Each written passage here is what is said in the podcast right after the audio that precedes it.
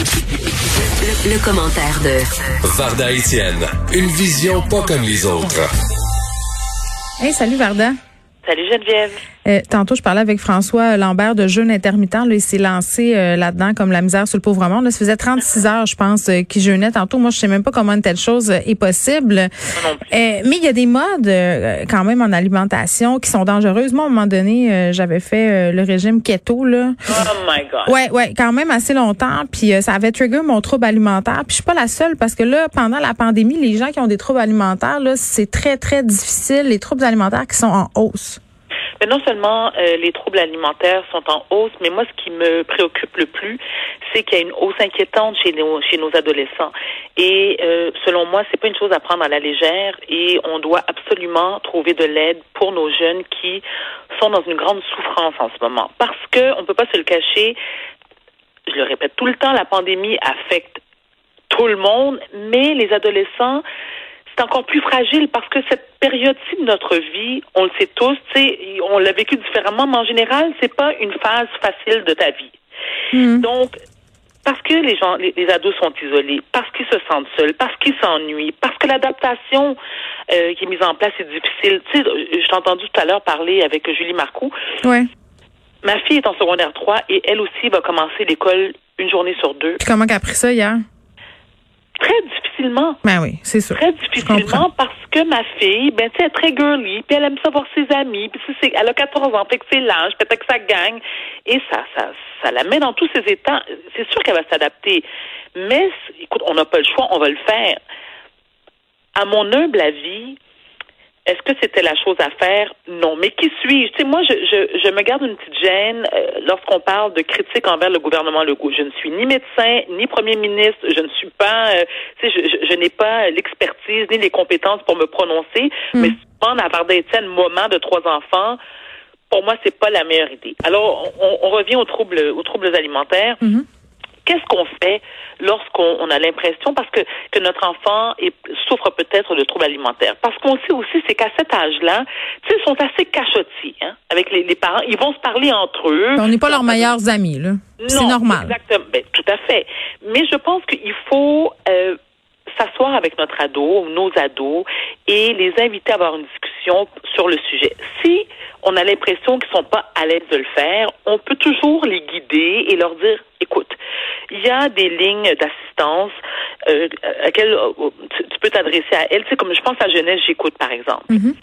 Tu, peux les appeler. Il y a non seulement quelqu'un qui va t'écouter, mais il y a aussi des communautés pour les jeunes. Donc, ils peuvent se parler entre jeunes.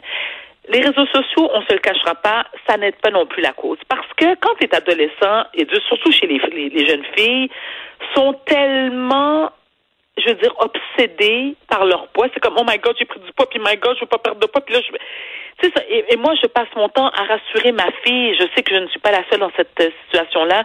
Je la rassure constamment, lui disant, mais non, t'es belle. Puis, et, et, et, ce qui a fait aussi, moi, je l'ai remarqué chez, chez mon fils, par exemple, mm. mon fils qui a 17 ans, euh, son rapport à la nourriture a beaucoup changé depuis la pandémie. Il y a des moments, il se gave comme si c'était le dernier repas qu'elle allait manger avant de crever. Il y a des moments aussi où est-ce qu'il passe à côté du frigo 50 fois comme si il n'a jamais existé. Tu sais, il y a eu des moments, Geneviève, la porte du frigo, je disais, mais Sacha, ben, perds pas, perds pas ton temps à la fermer, la porte. Fais juste mettre une chaise devant le frigo.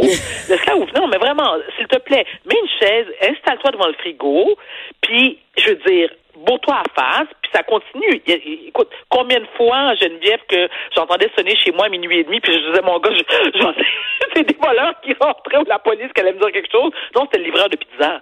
Tu sais, à minuit et demi, puis là, je voyais mon fils, tu sais, qui s'installait convenablement euh, au sous-sol avec euh, son Fortnite, tu sais.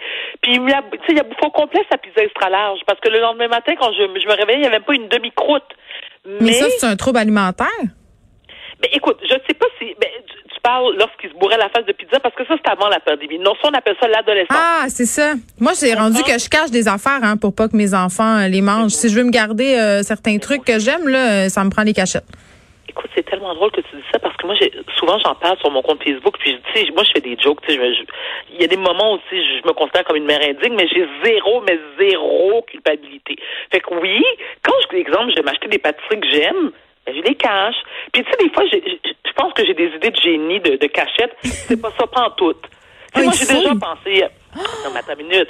Écoute, moi, j'ai déjà pensé. Écoute, c'est épouvantable parce que je, je je bifurque un peu de notre sujet d'origine, mais j'ai caché, moi, des, des batteries dans la sécheuse. Mais ce que j'avais oublié, ce que j'avais oublié, c'est que mon fils, qui est très, très gourmand, donc mon ado, après ses matchs de soccer, lui, son premier réflexe, c'est d'aller laver ses vêtements de soccer.